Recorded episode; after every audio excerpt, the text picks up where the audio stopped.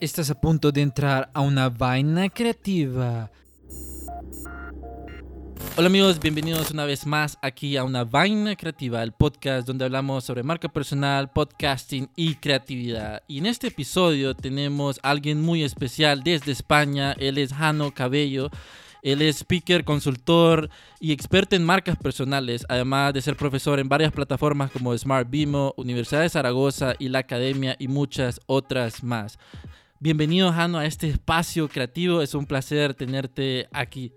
Jan, muchísimas gracias. El placer es mío y tenía, tenía ganas de la entrevista. No, muchísimas gracias. De hecho, eh, estoy muy contento de esta entrevista porque yo te conocí cuando estaba cursando em, estaba viendo un video de Smart Beamer de uno de los cursos y uno de ellos era el tuyo y hablaba sobre la importancia de la marca personal y ahí fue donde gracias a ese video se encendió ese foco, ¿verdad? Eh, creativo como, ah, pucha, tengo que crear mi marca personal, qué interesante eso. Y fue muy interesante. Ahí Qué bueno, qué bueno que, cayeras en mí y, en la importancia de la marca personal a través de la buena gente de, de Smart Vimo, que bueno, ya, lleva mucho tiempo dando caña, ¿no? Como decimos aquí en España, a las personas a que busquen el autoemprendimiento, se desarrollen y, busquen trabajar las redes y su marca personal. Así que muy bueno, ya, muy bueno. gracias, eh, Jano, por, este espacio también. Y para ya entrar de lleno a las preguntas, yo tengo esta curiosidad porque este, cuando yo empecé como a ver todo esto de la marca personal, siempre hay un punto de partida donde uno dice, este, tengo que crear mi marca personal.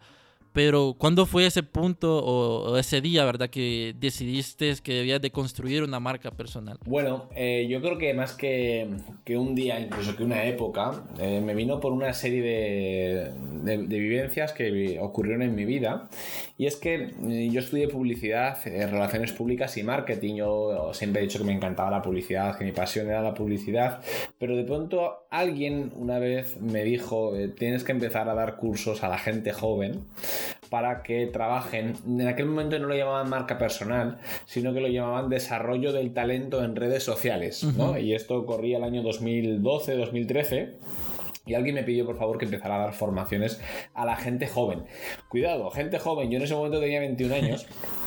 ya era joven y muchos, muchos de mis alumnos en aquel momento pues tenían 17, 18, pero incluso 25 y 30 años y más mayores incluso y, y les empezaba yo a dar formaciones sobre cómo potenciar tu talento y tus habilidades en las redes sociales. Yo empecé eh, a explicar lo que yo sabía, cómo manejar tus redes sociales, cómo venderte, cómo utilizarlas. Y entonces me di cuenta que esto tenía que tener un nombre. Y cuando empecé a investigar, me di cuenta que esto lo llamaban personal branding o, desarrollo de la marca personal. Y fue entonces cuando me di cuenta de la importancia. Me di cuenta también que había muchas personas que, bueno, que me hacían caso, que desarrollaban sus propias marcas personales mucho antes de lo que lo hiciera yo. Y entonces empezó a funcionar. Y el día que me di cuenta que tenía que desarrollar mi marca propia, porque yo daba clases sin siquiera yo desarrollar la mía. ¿eh? Esto, esto es un, te lo digo así un poco entre, entre nosotros, entre, entre los oyentes, y yo no sabía que, que, tenía que desarrollar la mía, hasta que un día me di cuenta, yo tenía la agencia de publicidad, yo tenía mi propia agencia, se llama Stuart Branding, y en ese momento me di cuenta de que las, las personas me llamaban a mí, no, no, no llamaban a, a la agencia Stuart, preguntaban por Jano. Y cuando te das cuenta de que las personas empiezan a preguntar por ti, significa que tu marca personal está por encima de tu marca personal, eh, de tu marca comercial. En este caso dije, oh, tengo que empezar a prepararlo, tengo que empezar a trabajar mi marca y sobre todo, eh, ya que mi marca existe, porque la marca de todos ya existe, sin necesidad de trabajarla ya la tenemos, por lo menos voy a ser proactivo en que se vea o se muestre lo que yo quiero que se muestre de mí. Qué, interesante este, eso, porque me imagino que hubo un cambio, ¿verdad? Cuando te diste cuenta que era importante trabajar esa marca personal. Bueno, este, cuando ya empezaste ¿Viste algún cambio inmediato cuando empezaste a crear contenido o algo por el estilo?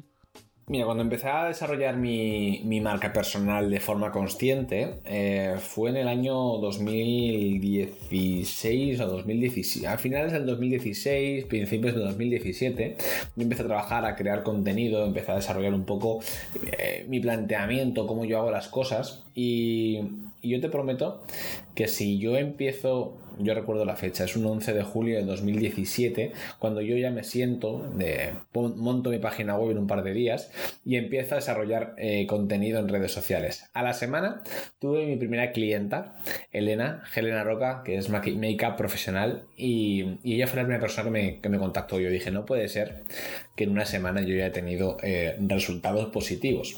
Y resulta que ella me dijo que sí, que había, había llegado a un post mío por casualidad, le había gustado las cuatro cosas que había visto en mi página web y quería que yo trabajara con ella. A partir de ahí me planteé un objetivo y fue visitar los Estados Unidos en, en menos de un año y en seis meses ya estaba con Smart Vimo en Miami eh, y en Houston montando las conferencias sobre personal branding. Así que te puedo decir que aunque no es lo normal, en mi caso, la marca personal se desarrolló muy rápido. Pucha, qué, qué interesante eh, eso, pero, pero, me imagino que en, esa, en ese proceso, eh, y tú lo mencionas en tus conferencias, ¿verdad? Es buscar o encontrar esa pasión. Y, y, cómo fue ese proceso para encontrar esa pasión y qué es lo que le aconsejas a, bueno, a tus estudiantes, de que, porque yo he visto que muchas personas les cuesta como poder transmitir o tienen esa pena de, de compartir esa pasión. Bueno, eh, la pasión, yo siempre digo que, no se encuentra, no se busca, sino que es el fruto de mucha experiencia. Y no hace falta tener muchísima experiencia, pero sí tener experiencias vitales. Yo no sabría que me gustan tanto las marcas personales si no fuera porque he trabajado muchísimo con marcas comerciales. Eh, trabajando en la agencia de publicidad, teniendo mi propia agencia, trabajas con cientos de clientes. Todo muy rápido, todo para allá y todo muy frío. Y fue entonces cuando me di cuenta que mi pasión, que mi pasión realmente es la suma de varias pasiones me, fascina, esto que estoy haciendo contigo ahora mismo me, fascina, ¿no? Me fascina enseñar a los demás, me fascina hablar en público, me fascina la dialéctica, la oratoria, el speaking. Esto a mí me gusta muchísimo. ¿Y sobre qué me gusta hablar? Sobre el talento de las personas. A mí no hay nada que más me gusta que ver una persona que le apasiona su trabajo y que te lo transmite de una forma tan clara, que, que le brillen los ojos, que notas cómo la vida le va en esa tarea que realiza. Y eso me lo he encontrado a lo largo y ancho de, del mundo, en, un montón de países, desde una mujer que hacía salsas picantes en México a la persona que te está enseñando eh, un museo en Nueva York. hay personas que de verdad le apasiona lo que hace. No tiene por qué ser un emprendedor, puede ser una persona que trabaja, como te decía, en un museo, puede ser un cocinero, una cocinera, ¿no? Y es importante que busquemos siempre esa pasión, que descubramos qué es lo que nos gusta y que disfrutemos haciéndolo, claro.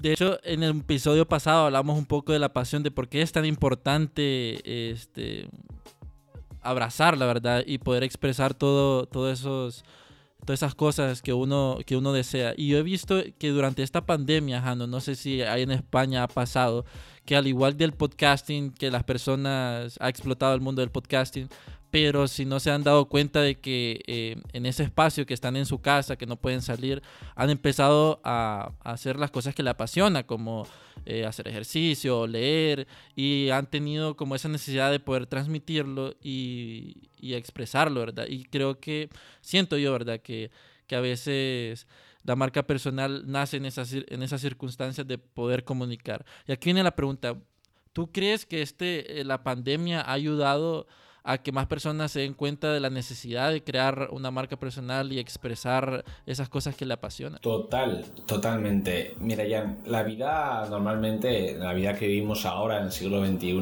va muy rápido y cada vez va más rápido. Eh, de alguna forma somos seres prefabricados que queremos ir de independientes y que queremos ir de libres, pero estamos en una sociedad en la que estamos bastante encasillados y casi casi desde que empezamos a desarrollarnos parece que tenemos muy claro o nos determinan mucho hacia dónde nos empujamos y casi sin darte cuenta estás estudiando una carrera que quizás ni siquiera te gusta porque lo que quieres es empezar a ganar dinero cuanto antes para hipotecarte en un coche, una casa o un matrimonio, hijos, etc.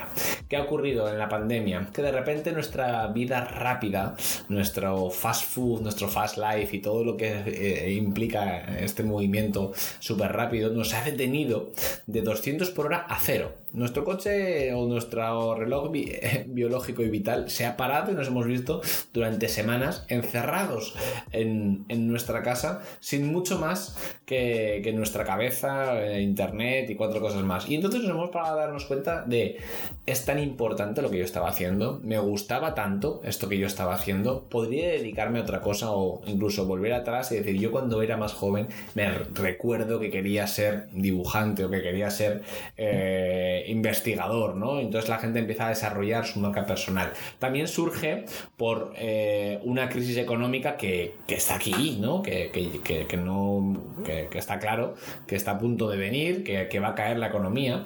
Entonces la gente cuando empieza a caer la economía se da cuenta que tiene que reinventarse, que le han votado de su trabajo, que le han despedido o, o directamente que si quiere seguir manteniendo su trabajo tiene que reinventarse y empezar a desarrollarse porque nunca sabe cuándo va a ser el último día que va a trabajar en esa empresa. Entonces se han juntado varios factores. Lo primero es el ritmo vital y lo segundo es la economía mundial que dan para eh, empezar a desarrollar esas marcas personales. Así que creo que sí, creo que nos hemos visto muy afectados por, por la pandemia.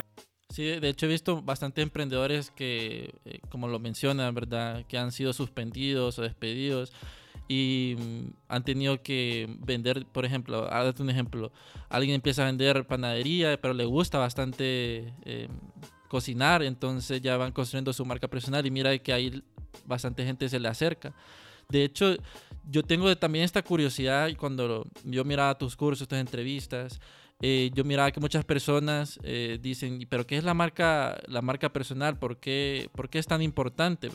Y aquí viene esta, esta pregunta, ¿por qué crees que muchas personas tienen que esperar a que estén como estas situaciones, ¿verdad? De la economía, todo lo que tú mencionabas, a construir su marca personal y no antes? Bueno, eh, digamos que el, el, término en sí del personal branding o la marca personal no es que sea nuevo, pero sí que es nueva la necesidad de desarrollarlo. El personal branding ha existido siempre, pero es esta época actual, eh, las redes sociales, vamos a, vamos a llamar, el nacimiento de las redes sociales ha sido cuando ha acentuado la necesidad de controlar nuestra marca personal. ¿Por qué? Porque bueno, si tú has nacido en el año 1960, la único, los únicos medios generalistas que había para que se pudiera hablar de ti eran en el boca, el boca a boca, ¿no? Eh, dentro de eso, en una carta, ¿no? en una carta que se llamaba, en una llamada telefónica, eh, como mucho podías salir en algún medio eh, escrito o en la radio o incluso en la televisión. Pero no, no se podía saber mucho más de ti. Cuando querías saber algo sobre alguien tenías que preguntar. Entonces, claro, el peligro que corría tu marca personal era mínimo. No, no, podía, no podías verse salpicado o beneficiado por nada. ¿Qué ocurre? Que a partir de, de los años 2000, 2009, 2010, empiezan las redes sociales y nuestras marcas empiezan a tomar altavoz. Todo aquello que decimos, hablamos, eh, es vulnerable o susceptible de ser beneficioso o perjudicial para nuestras marcas. Entonces creo que es cuando las personas se dan cuenta de, oh, tenemos que darnos caña. Pero ¿qué pasa? Que como todas, todas las adopciones tecnológicas, durante los primeros 4, 5, 6 años, bueno, pues van, van despacito y siempre están los primeros early adopters, los primeros en trabajar sus marcas personales. tenemos a Vilma Núñez, a Juan Merodio, a Gary Vaynerchuk, a Verónica Ruiz del Bizo, personas que ya fueron las primeras eh, de, muchos en desarrollarse. Y ahora van el resto. O ahora vamos el resto. Yo puedo llevar desde el 2012, pero la realidad es que trabajando en marca personal llevo 3 o 4 años, no llevo mucho más. Y el resto de personas están ahora, en el momento de decir, ah, yo tengo que, empezar a trabajar en marca personal. Y hay gente que me dice, ¿ya, ya, ya van tarde? No, no, bueno, digamos que están yendo un poquito más retrasados que el resto, pero siempre es un buen momento para, empezar. Lo importante es empezar, de hecho muchas personas eh, preguntan, eh, pero yo no, yo no tengo tantos seguidores como tal persona, eh, ahí está el tema de que mm, es importante ir de paso a paso. Por ejemplo, Gary Vee, no sé cuántos años tardó para hacer el Gary Vee de ahorita. Bill Núñez eh, tardó tantos años para hacer lo que es Bill Núñez ahorita. No es como tú mencionas que empiezas a crear tu marca personal y en tres meses o cuatro meses ya sos alguien que tiene mil seguidores y están pendientes de ti, de todo lo, lo que está haciendo. Es un proceso. Y de aquí viene también la otra pregunta, Jano. eh, de que están los famosos denominados influencers, ¿verdad? Que ellos crean contenidos, tienen miles de seguidores, 200 mil seguidores, y, pero crean solo contenido para ellos y no crean un contenido de valor. ¿Qué opinas sobre eso? en lo personal a mí no sé, es, bien yoísta, por así decirlo. Bueno, yo tengo mm, mi opinión sobre el mundo de los influencers. Incluso eh, la, palabra en sí influencer me, rechina. Alguna vez me, denominan a mí o, se dirigen a mí como influencer y la verdad es que me sabe mal. No me gusta que, que me lo digan porque creo que hemos maltratado muchísimo la palabra. La definición de influencer es una persona que bueno, que tiene influencia sobre otras personas. La influencia sobre otras personas, eh, puedes, mi padre tiene influencia sobre mí, yo puedo tener sobre mi pareja, mi pareja sobre mí. Incluso yo con una, con una cantidad mínima de seguidores puedo tener una, influencia. Entonces creo que, que, en términos en sí, bueno, pues yo creo que se ha prostituido mucho. Ahora ya se, se, ha, popularizado la palabra influencer y parece que, que entran ya a, a, denominarse diferentes tipos de influencers. Están los, los creadores de contenido especializado, ¿no? Los que hablan de marketing, los que hablan de cocina, los que hablan de crecimiento personal, los que hablan de belleza, de moda. Y, y, y es como micronichos. Para mí creo que al final lo que, lo que determina que una persona sea influencer es cuando de verdad tiene o por lo menos tendría que ser así, tiene el objetivo de influir positivamente en algo o en alguien. Tú puedes ser influencer, pero puedes ser un mal influencer. Voy, a, voy a decir una barbaridad. Adolf Hitler era un gran influencer. Era una persona muy famosa, muy conocida y que tenía grandísimos seguidores que seguían sus influencias. Ojo que influencias. Era un mal influencer. Ahora, fíjate, si lo llevamos a la escala actual, la de gente que hay generando contenido sin filtrar, generando fake news, generando problemas, ¿no? Dentro de las redes sociales que también están generando mala influencia. Entonces, para mí creo que deberíamos limpiar un poco todo esto y llamar eh, o, atribuirle el término influencer a esas personas que están generando una influencia positiva porque están enseñando algo a los demás o directamente pues porque tienen una, cantidad de seguidores y, el, mero hecho de tenerlos pues genera influencia. Sí, de hecho yo he visto como bastantes personas que, o estos denominados influencers, que tienen un gran potencial como para que estructuren bien su marca personal, darle un objetivo, no solo que sea un documental, sus redes sociales sobre ellos, y, lo están desaprovechando porque este, en las agencias también buscan eh, personas que tengan una marca personal bien estructurada o esos influencers que tengan un nicho especializado porque las marcas se fijan en ellos. Eh, ya saben, ah, estos son los valores que me transmite eh, este creador de contenido. por aquí se lo puedo proponer a tal cliente, pero si no tienen esa estructura o ese objetivo, esa ese segmentación, por así decirlo, se hace difícil y el mensaje puede llegar a aquel montón de personas, pero no va a ser para ese público ideal. Claro, tú imagínate, Jan, eh, ahora mismo eh, el panorama es muy amplio y, cada vez está más difuminada la comunicación y la publicidad. Hablo en este caso para las marcas que quieren generar publicidad.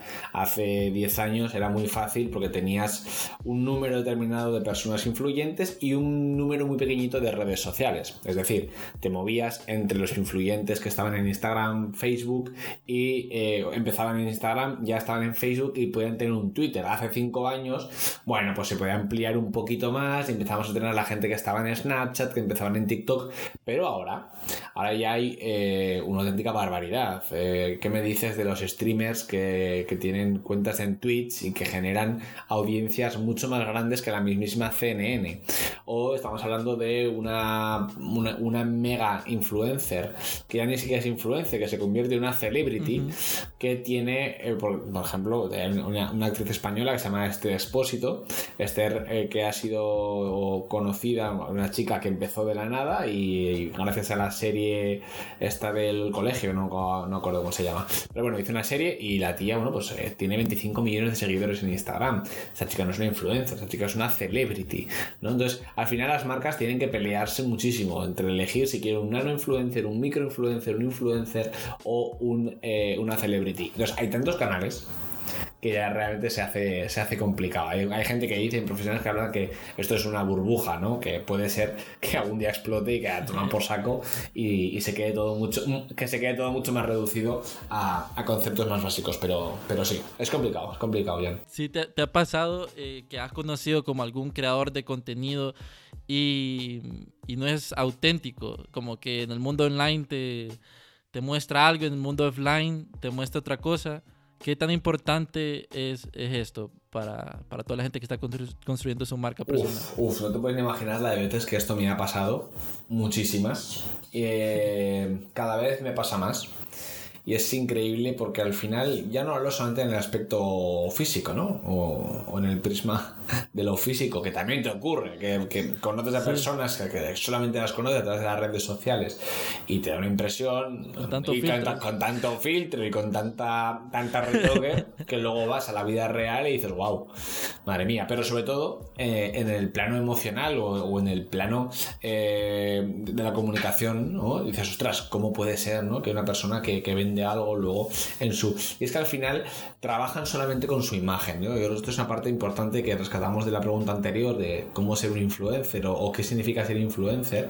Yo creo que al final el mensaje tiene que ser mucho más importante que la imagen. Y, por desgracia hay mucha imagen, hay, hay muchísimo ruido dentro de las redes sociales y hay muy poco valor del contenido, del mensaje, de lo que realmente queremos comunicar, ¿no? Hay, igual que te digo que hay, hay personas que te sorprenden para mal, hay otras muchas que te sorprenden todavía para mejor, ¿no? Que dices, estás en redes sociales me parecías algo irritante, te he conocido en persona y me has parecido maravilloso. O oh, pues ok, genial. Eso, eso es lo que, lo que cuenta, ¿no? Sí, porque te imaginas eh, que sigas a alguien que, que admiras eh, o que te da un contenido valioso en redes sociales y cuando lo conoces en persona no es nada que ver en el sentido de que transmite felicidad, sino es bien amargado, eh, no te responde, es malcriado. Entonces sería un choque, ¿verdad? Como, ¿qué, qué está pasando aquí? Son dos personas. Total, total. Y esto, y este te digo que, que pasa, ¿eh? que pasa, pasa mucho y es muy importante a la hora de construir nuestra marca tener esa coherencia. No, el problema que de las redes sociales ya es que nos han dado la oportunidad, eh, una segunda oportunidad de ser quien queremos ser. Y hay mucha insistencia en esto. Se habla mucho de, no, las redes sociales te dan la oportunidad de ser quien tú, quien tú quieres ser. Bueno, yo creo que las redes sociales al final deben ser un espejo de lo que somos. No deben ser la aspiración a lo que queremos ser. Porque si nos inventamos una vida que no tenemos, corremos el riesgo nosotros, primero, de autosabotearnos, que ya es peligroso, pero también corremos el riesgo de mostrar algo de cara a los demás que, que no somos. Y eso genera también pues una falta de, confianza y de autoestima que, que, no necesitamos generar. Así que esto aplica a todo. Cuando estés construyendo tu marca personal, lo más importante es tener en cuenta es quién eres. Yo cuando entreno marcas personales de mis alumnos, lo primero, eh, invertimos entre dos y tres clases en trabajar puramente quiénes son esas personas cómo es su marca, cómo es su arquetipo de marca, qué tipo de, qué tipo de personas son. Y pierdo tres clases no en preguntarles, sino en conocerles. No necesito saber quiénes son para yo poder transmitir, para si yo algún día veo algún fallo y decirle, chicos, es que esto lo estamos haciendo mal y no estamos siendo quien verdaderamente somos. Yo siempre digo que comportarte y demostrar ser como de verdaderamente eres desde una base, desde unos cimientos, siempre es una vuelta a casa a salvo. ¿Por qué? Porque si un día estamos haciendo las cosas mal, y nos estamos desviando de nuestro camino, siempre sabremos dónde volver. Y volveremos al, origen, a la raíz, a lo que verdaderamente somos. ¿Y crees que esto de, ser auténtico en redes sociales, em, que muchas personas eh, fingen ser otra persona, sea producto de que, por ejemplo, em, te dicen, ¿por qué estás creando eso? O quieren satisfacer a un, al grupo de personas por, por lo que hay en redes, por lo que los critican. ¿Crees que ese sea un producto porque la gente no quiere ser auténtica? Bueno, yo creo que el problema de la autenticidad va también muy relacionada con, lo que dice Maslow eh, en su famosa pirámide, ¿no? Eh, queremos formar parte de algo, queremos ser aceptados por el resto. Y esto ya pasaba en las cavernas, eh, no es algo nuevo. La, antropología, la sociología ya hablan de esto y dicen, no, es que aquí no queremos ser aceptados dentro del grupo. Hay muy pocas personas que de verdad son diferentes, eh, trabajan todos, ¿no? Cuando vamos a, comprarnos ropa y llegamos a la tienda queremos vestir como el maniquí y, al final compramos lo que... Cuando ves algo que es un poco más diferente, pues no te lo compras. En redes sociales pasa exactamente lo mismo. Y es que decidimos comportarnos como creemos que vamos a ser aceptados. Por ejemplo, ahora con todo esto de la pandemia, estoy seguro de que muchos seríamos mucho más eh, radicales si no fuera por el temor a la crítica. Y yo el primero, ¿eh? ya te lo digo de corazón. A mí me encantaría decir muchas más barbaridades y criticar muchas cosas que yo veo, tanto de los gobiernos como del comportamiento de los ciudadanos, que no digo muchas veces por, bueno, ¿para qué voy a levantar heridas, no? O ¿para qué voy a, a, jugarme eh, mi reputación online por algo que pienso? Cuando está mal. Entonces, bueno, al final es cada uno la decisión que debe tomar. Hay quienes les da igual y optan por, por tomar una, bueno, una línea editorial muy radical o, muy como ellos son. Y hay otros que al revés, se, se escudan detrás de un personaje para que, porque así les es mucho más cómodo actuar eh, con lo que ellos creen que, que tienen que ser tocaste un tema eh, interesante sobre el ser un poco radical o, levantar heridas, ¿verdad? Tocar esos, eh, esos puntos que la gente son como sensibles. Y ahí es donde eh, también me han preguntado sobre el tema de crisis, de que, por ejemplo, ¿qué consejos nos podrías dar, por ejemplo, por si X razón tu marca o tu nombre está en crisis? Por ejemplo, alguien de del público te está difamando en redes o te ha hecho un quilombo, así como es en Argentina. Sí, sí, sí, sí, Bueno, eh, ante las crisis, yo siempre digo eh, que la primera norma que debemos trabajar eh, es no contestar enseguida o no actuar enseguida, ¿no? Hay muchas personas que defienden el no, no, hay que actuar ya. Bueno, actuar ya eh, genera muchísimos problemas y es que en caliente las cosas siempre están un poco, un poco peor. Hay que esperar a que la cosa se enfríe, ¿no? imaginémonos que tenemos una persona que ha difamado algo sobre nosotros o que un medio de comunicación ha difamado algo sobre nosotros. ¿Qué es lo primero que nos sale? Escribirle, comentar, contestar, incluso insultar. Eso es lo último que se debe hacer. Lo que debemos hacer es eh, analizar la situación, qué daño esto nos puede hacer, cuál es la verdad y cuál es la mentira de esto que están contando y cómo nosotros debemos actuar eh, pensando en nuestra audiencia, no en la audiencia que no nos conoce, sino en nuestra audiencia, la que de verdad nos, conoce. Yo he enfrentado muchos casos de, de crisis eh, corporativa, tanto de empresas como de, personas. Eh, el, mero hecho de la crisis de la pandemia es una crisis general que nos, hizo a todos actuar muy rápido. Pero lo que hay que hacer es tomárnoslo con mucho, con mucho cariño, con mucho control, eh, saber, tener muy claro que esto ocurre, porque al final nuestra marca personal es lo que dicen de nosotros, de forma voluntaria o involuntaria. Eh, no tiene por qué ser algo que nosotros queramos que digan, sino, oye, tú un día pasaste una foto a alguien que no tienes que haber pasado y esa foto ahora está circulando por internet. O ahí tienes una crisis. O se te ha calentado la boca en Twitter, has hecho un comentario xenófobo, homófobo, racista y ya la tienes. Eh, ya la tienes liada, ¿no? Como, como decimos acá, eh, ya, ya, la, ya la tienes preparada. Bueno, pues tienes que saber, sobre todo, saber recular o saber pedir perdón y también tienes que saber que, mm, que todo pasa, ¿eh? O sea, que a, lo mejor ahora para ti esto es un mundo y que si dentro de, de unos meses nadie se habrá acordado de, esta, de este error, porque principalmente una de las cosas positivas y negativas de las redes sociales es que son muy rápidas, ¿no? Y, aquello que dijimos hace cinco meses hoy no tiene eh, tan apenas importancia. Sí, sí, es, es, importante, ¿verdad? Y también hay que tener cuidado, eh, como pensar dos veces lo que se va a publicar para no cometer esos, crear esas crisis que pueden ser perjudicales eh, para nuestra marca. Hanno, te, hago esta pregunta eh, porque cuando gente me pregunta cómo es eso de la marca personal, ocupo experiencia para crear eh, mi marca personal, yo apenas vengo empezando. Eh, ¿Es necesario tener experiencia cuando estás creando tu marca personal o no?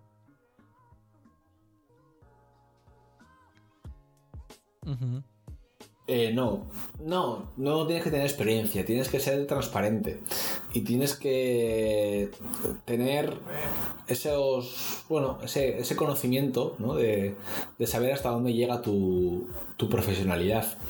Y no es malo decir que eres aprendiz de algo. Yo creo que, que es importante. Las redes sociales nos dan muchísimo poder. Nos dan el poder de parecer, como te decía antes, nos da el poder de parecer quienes no somos. Yo me he encontrado, por ejemplo, con muchas personas que me han contratado mis servicios y en sus perfiles tenían puesto eh, speaker, ¿no? Por ejemplo. Una tontería, es una absurdez, pero cuando luego me, me he con ellos a hablar, digo, bueno, cuéntame qué experiencia tienes como speaker. Dice, no, nunca he dado una conferencia. Ya, si nunca has dado una conferencia no, no, no eres speaker. Pero no es malo que tú quieras ser speaker. Pero entonces no lo debes de poner. No debes de poner speaker. Debes de poner, en cualquier caso, eh, aspirante, aprendiz a speaker. O, ojalá, o en la carrera de convertirme en speaker. ¿Por qué? Porque al final eh, tu marca también depende de esto. ¿Y qué si alguien te pregunta? ¿Qué ocurre si alguien te pregunta? ¿Dónde están tus conferencias y no las puedes mostrar? ¿O qué ocurre si tú pones que eres speaker y después de buscar por internet no he conseguido encontrar ni un vídeo tuyo ni una imagen tuya impartiendo una conferencia? Corres el riesgo de que esa persona no genere esa confianza en tu marca. Y ahí tienes un problema. Entonces, no es importante eh, tener experiencia ni conocimientos. Es importante ser franco.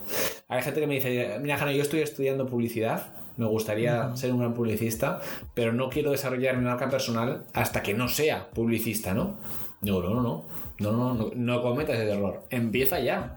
Empieza hablando de otras creatividades. Incluso empieza hablando de lo que tú estás aprendiendo.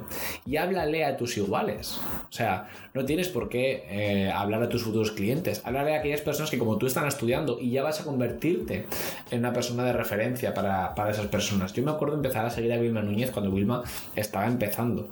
Y, tuve la oportunidad de conocerla a, ella en persona en una conferencia. Y en aquel momento cuando vino no la conocía nadie. Era Vilma Núñez, ok, sí.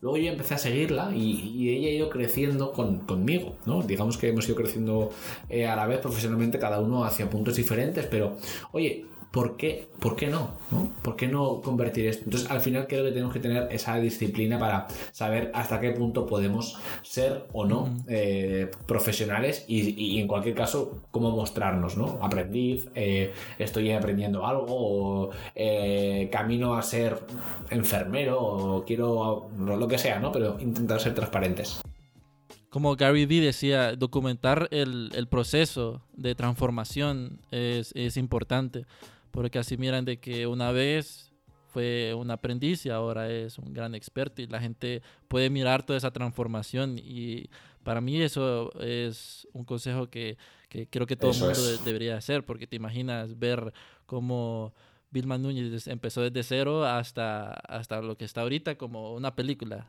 Entonces, eso te puede crear un contenido para un montón de cosas. Y, Jano, cuando uno es aprendiz y viene comenzando su marca personal, a veces uno tiene como ese miedo de empezar a crear contenido eh, o exponerse en redes sociales, como hacer lives, videos, podcasts. ¿Cómo, cómo vences ese miedo a, a cómo exponerte, poner tu rostro. bueno, em, esto, mira, esto es como cuando en el año 2000 empezaban, un poquito antes del 2000, en el 1998, 99, empezaban los emails, los correos electrónicos. A la gente le daba un miedo pasmoso enfrentarse a los emails. Y había muchas personas que decían, no, no, no, no, no, yo nunca tendré un email. Con la llegada con la llegada de los smartphones, mucha gente tuvo miedo y, no quiso, ¿no? Dijo, no, no, yo, yo no quiero tener un smartphone y nunca tendré un smartphone. Y quieras que no, todos hemos pasado por todos han, pasado por, eso. Y lo mismo pasó con la llegada de WhatsApp y lo mismo pasó con la llegada de las redes sociales. Y el que decía yo nunca tendré Facebook, ahora tiene Facebook. Y el que decía nunca publicar una foto en mi Facebook y se pegaba muchos años sin foto en el perfil, ahora tiene foto en el perfil, incluso comparte selfies con sus amigos. Esto pasa exactamente igual ahora con, con sacar nuestra cara o, grabarnos vídeos o, hacer un podcast en, redes sociales. Y es que al final todos pasaremos por eso. Y la pandemia ha sido una clara demostración de que esto así ha sido. ¿Por qué? Porque hemos tenido que hacer videoconferencias, zooms, directos. Hemos todos eh, tenido de alguna forma la medio obligación de mostrarnos, porque cuando no puedes mostrarte físicamente tienes que hacerlo virtual. Y esto ocurre siempre. Las personas que no quieren aprender inglés luego pagan el doble por aprenderlo. Y lo mismo pasa con aquellos que no quisieron tener ordenador y luego tuvieron que pagar el doble por hacerlo. El que no se ponga las pilas ahora, el que no quiera mostrarse, va a tener un momento que va a tener que hacerlo. Y si no quiere hacerlo en ningún momento, ok, pero entonces tendrá menos oportunidades que aquellos que sí que lo hagan. ¿Es obligatorio mostrarnos? No. ¿Nos da más oportunidades? Sí. Así que eh, es, libre, ¿no? Cada uno hace lo que quiera. Yo he visto en ese caso eh, un caso aparte, ¿verdad? De un youtuber eh, muy famoso que él tiene una voz súper ronca, así grave, que él no muestra su cara y él menciona que él crea contenido solo con su voz, que no quiere mostrar su cara en ninguna red social porque siente la ansiedad de que las personas le vayan a criticar o no, pero em, creo que se llama Corpse Husband, se llama así este youtuber. Y lo, pueden seguir, es súper genial el contenido que hace, pero él, el contenido que hace es de solo con su voz. Ese es un caso, ese es un caso aparte. Eh, Jano, aquí viene la otra pregunta de que, por ejemplo, y esto es, no sé si a vos te ha pasado, que hay días que sientes que no quieres publicar nada eh, o tienes dudas de lo que estás haciendo porque no miras ese crecimiento que, que deseas. Em, ¿Has pasado alguna de estas etapas y cómo, cómo las has vencido? Bueno, primero, teniendo en cuenta que, que el crecimiento es complicado de, de, medir, porque últimamente me he dado cuenta además que por lo que sea el algoritmo de Instagram y de Facebook parece ser que no le gusta cuando hacemos pensar y reflexionar a los demás. Es decir, cuanto más banal es el contenido, cuanto más algo sin camiseta o más contenido estúpido publico, genera mucha más interacción que cuando hago reflexionar, pensar. Entonces, hay días que, y, que con esto llevo una temporada ya, que parece que se te van las ganas, pero te das cuenta que no trabajas para Facebook, ni trabajas para Instagram, ni siquiera les debes a ellos nada, porque para quien trabajas es para las personas que están ahí, esos, esos seguidores, esos 4, 5, 10, 100 o 200 que tengas en tu comunidad, que cada vez que llevas un tiempo sin publicar, te mandan un mensaje y te dicen, oye tío, vuelve otra vez porque con tu contenido me motivas o con tu contenido me inspiras. Hace poco me pasó algo y es que empecé a publicar más contenido sobre CrossFit y una persona que me escribió y me dijo, me gusta más cuando hablas de marketing, ¿no? Y dije, bueno, vale, pues a lo mejor tienes razón. Pero es que a los dos días me escribió una persona y me dijo, Jaro, gracias por el contenido que has publicado sobre el CrossFit, sobre cómo te estás cuidando, porque me viene muy bien y me inspiras, ¿no? Entonces dices, wow, le debo a la gente, ¿no? El, el, si yo puedo inspirar a alguien, ¿por qué no hacerlo? Sí, a veces pasa que por no publicar, por ejemplo, en tu caso marketing, en mi caso podcasting, eh, uno tiende a, publicar como más cosas de su vida personal y uno dice, será el contenido correcto, pero está esta parte que la gente va conociendo como esos gustos que uno tiene y pienso yo que para poder eh, seguir publicando, y lo hablábamos en otro episodio, no es solo publicar contenido como por ejemplo marketing o podcasting o, cualquier eh, cosa, sino también documentar su vida un poco para que la gente conozca esa parte personal y también sea como eh, más, más cercano pues el contenido que, que se está creando. Hay que encontrar ese equilibrio entre lo personal lo profesional. Siempre que haya un 70-30, un 80-20 entre lo que es tu vida personal, que al final eh, siempre decimos que contamos un poquito, pero lo realmente importante es la parte profesional en la que tú puedes inspirar a alguien. Y si tu vida personal consigue inspirar también a alguien, pues ¿por qué no? Sí, Jano. Y aquí está la otra pregunta que está siempre... Mm, perdón, perdón, espérame.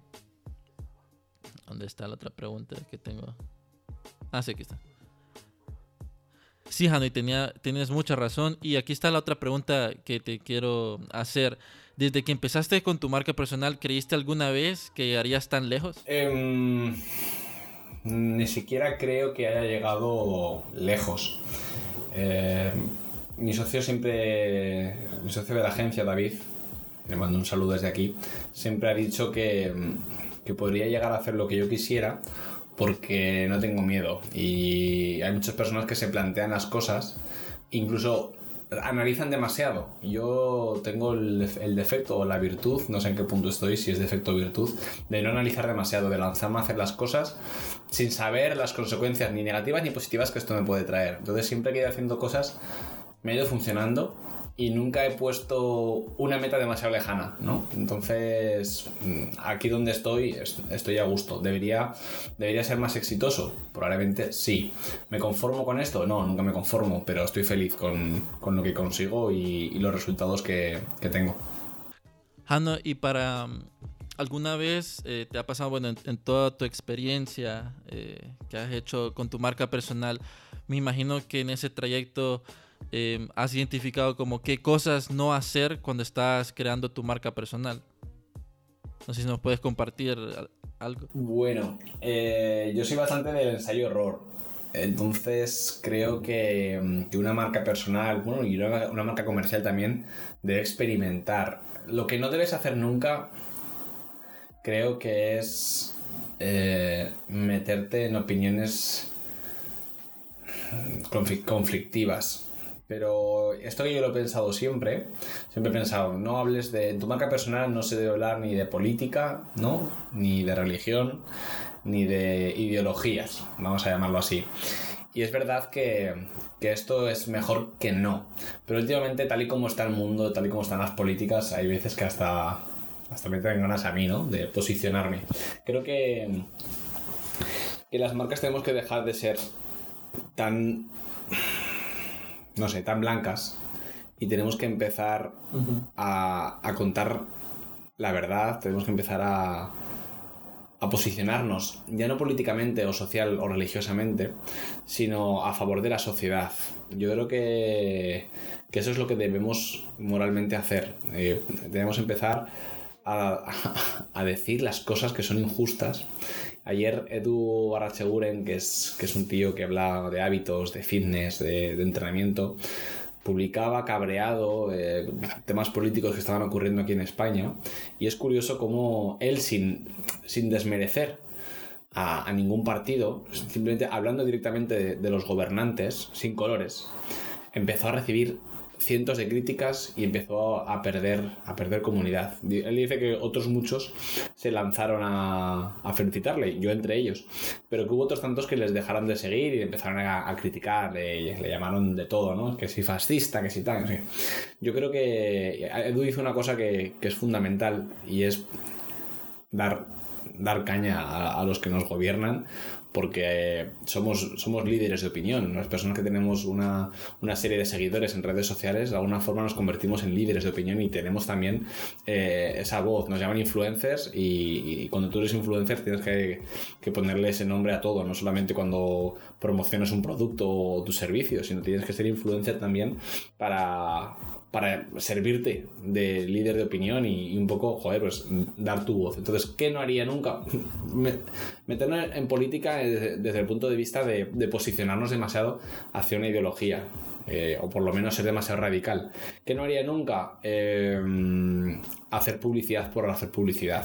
Cuando yo lo he hecho alguna vez y me arrepiento, hace poco me, una marca me, pidió hacer una publicidad en la cual yo no confiaba, de hecho me parecía abusivo lo que, estaba, lo que me estaban pidiendo y, dije que no, pese al, cabreo de, la marca, o en este caso del de marketing. Yo creo que tenemos que ser consecuentes y congruentes con aquello que, que contamos en nuestras redes, simplemente eso.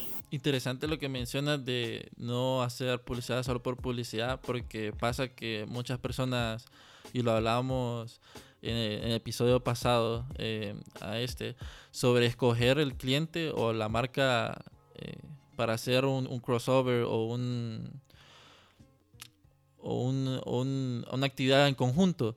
Porque deben tener los mismos valores y deben de creer, así como decía, vos no creías en esa marca, entonces también ahí se mira como que es muy forzado y también puede perjudicar a la marca a la marca personal. Bueno, claro, es que al final eh, cuando hay una relación de, de publicidad entre un influenciador y una marca, no se trabaja bien. Eh, ¿qué, se debe ¿Qué es lo que yo pienso que se debe trabajar? Para empezar, la marca y el influenciador o la persona eh, o la celebrity en cuestión deben compartir valores. Tú, si tu marca comercial tiene unos valores de ecología, de medio ambiente y de compromiso, la persona con la que va a hacer esas colaboraciones deben ser también personas eco-friendly, que deben tener un punto de vista muy social. No puede ser que tú dediques tu marca, tus esfuerzos a una cosa y luego a esa persona sea lo otro. Y lo mismo pasa en viceversa, ¿no? Si yo, por ejemplo, a nivel personal, pues eh, no estoy, no estoy de acuerdo con una serie de medidas que se están tomando, no puedo ir luego a una marca y decir mm, lo bien que están haciendo esas medidas. ¿no? Entonces, para mí en ese caso supuso claro el rechazar. Ha habido veces que lo he hecho, eh, y sobre todo cuando empiezas en redes sociales es normal que mucha gente eh, se lanza ¿no? y dice, oh, ostras, eh, me han hecho una colaboración. Hace mucha ilusión. A todos nos hace ilusión que nos den cosas gratis, a todos nos hace ilusión promocionar cosas porque además tu marca empieza a tener valor. Pero cuando ya vas madurando tu marca y la vas de alguna forma empacando y le vas dando una base, te das cuenta de que tu marca tiene unos valores que tienes que defender. Y eso significa defenderlos en tus redes y también defenderlos a la hora de hacer publicidad. Y también hay marcas, mm, yo por ejemplo siempre, siempre lo hablo, mi, mi amigo Alberto, Alberto Álvarez de, de Macro Wizard, nunca hace, no hace publicidad él paga lo que quiere y, lo promociona. Y entonces en su correo, su pie de firma siempre lo pone, no, no, no acepto publicidad, ¿no? Entonces creo que eso también es una forma de, determinar cuáles son tus políticas como, marca personal. Interesante ese método que, aplica él. Eh, Jano, aquí viene, ya estamos en la etapa final y ha sido una entrevista súper buenísima. Y te quería preguntar, eh, ¿qué consejos le darías a aquellas personas que aún no se atreven a construir su marca personal? Bueno, eh, uno de los consejos que siempre doy con la marca, cuando alguien no se atreve A, lanzarse a la marca o, tiene miedo o, lo que sea, siempre le digo lo mismo, que ya van tarde. Creo que es el, que es el mejor em, detonador que existe, ¿no? Hay gente que no lo hace por, bueno, por tiempo, o no lo hacen porque ya, ya lo haré. Tu marca personal ya la estás Si no has gestionado todavía tu marca personal y estás trabajando, ya vas tarde. Si eres un estudiante y aún no has empezado a trabajar tu marca personal, también vas, vas ya tarde. Eh, todos, absolutamente todos, va a llegar un momento en el que vamos a tener que ponernos delante de la cámara y defender vuestra marca, nuestra marca. Ya en tiempos convulsos eh, en la economía y eso de emplearte para otro, pues cada vez va a ser más complicado. Y va a haber muchísima, muchísima, muchísima oferta y muy poquita demanda. Entonces, ¿quiénes van a sobrevivir? ¿Los que tengan un mejor, una mejor hoja de vida, un mejor currículum vitae? No. Van a sobrevivir aquellas personas que destacan en lo suyo y que ya son reconocidos dentro de tu sector como líderes de opinión, como, eh, iba a decir gurús, pero odio esa palabra, como profesionales dentro de las redes sociales. Y así va a ser la búsqueda. Tú no vas a contratar al de marketing porque te llegue una oferta en, en Infojobs o, en LinkedIn. Tú vas a contratar al de marketing porque tú ya has escuchado que esa persona, ese tío o esa tía es bueno. Entonces, mi consejo es que lo hagan. Mm, en, los años 2000 nos resistíamos a, tener email y acabamos todos teniendo un email. Luego nos resistíamos a tener WhatsApp y acabamos todos teniendo WhatsApp. Ahora parece que nos resistimos a, desarrollar nuestras marcas personales y al final lo vamos a tener que desarrollar. Así que cuanto antes empieces a trabajarlo, cuanto antes le pierdas la vergüenza a enfrentarte a la cámara, cuanto antes empieces a crear valor, antes eh, empezarás a cosechar el éxito. Y si algo digo siempre, es que la marca personal es muy agradecida, muy agradecida. Cada minuto, cada segundo que tú le dedicas a tu marca, te lo va a devolver de forma de logros, recompensas económicamente. Así que empieza. Si estás escuchando esto y todavía no has empezado a trabajar tu marca personal, empieza hoy. No esperes ni un solo segundo más. Bueno, ya saben amigos, tienen que empezar hoy para mejorar un montón de cosas y la marca personal les va a ayudar muchísimo. Ahora hemos entrado a la pregunta creativa, ya para terminar este episodio, y es donde yo le, eh, hago una pregunta o acertijo al invitado y ellos tienen 30 segundos para responderlos. Vale. Y es, ¿estás listo? Estoy ready. es un acertijo. El acertijo dice así. Es algo que crece pero se encoge al mismo tiempo. ¿Qué es? Uh, uh, uh, es algo que encoge, pero que crece al mismo tiempo. Me la voy a jugar, ¿eh? eh algo que encoge y que crece al mismo tiempo. Pues como no sea el ego de las personas. no lo sé, no lo sé, no, sé, me rindo. es la vida, cuando más oh. tiempo pasa, más nos acercamos al final. Buenísimo, totalmente de acuerdo. totalmente, qué buena, qué buena, me ha gustado, Jan. bueno, Jano, muchísimas gracias por estar en, en este episodio de Una Vaina Creativa. Ha sido un placer eh, hablar contigo sobre este tema que mm, lo digo siempre, fuiste la persona que como que me dio esa empuje, esa chispita de irme por lo de la marca personal y, te lo voy a agradecer siempre. Que bueno, pues eh, yo te agradezco muchísimo que hayas, que hayas confiado en mí para este podcast. Sigue haciéndolo y sigue dando voz a las personas que, que tenemos algo que contar. Y tú sigue, sigue contando cosas que, que de verdad que, que vienen muy bien. Muchísimas gracias. Bueno amigos, este fue el episodio con Jano Cabello sobre marca personal aquí en una vaina creativa. Recuerden que pueden seguirnos en nuestras redes sociales como una vaina creativa y también como Jumpy Cruz, en donde encontrará información sobre podcasting y marca personal. Y si quieren seguir a Jano, que su contenido es súper buenísimo, eh, tu Instagram es Jano Cabello, eh, donde lo pueden seguir y encontrar muchísima información. Así que nos chequeamos a la próxima y esto fue una vaina creativa.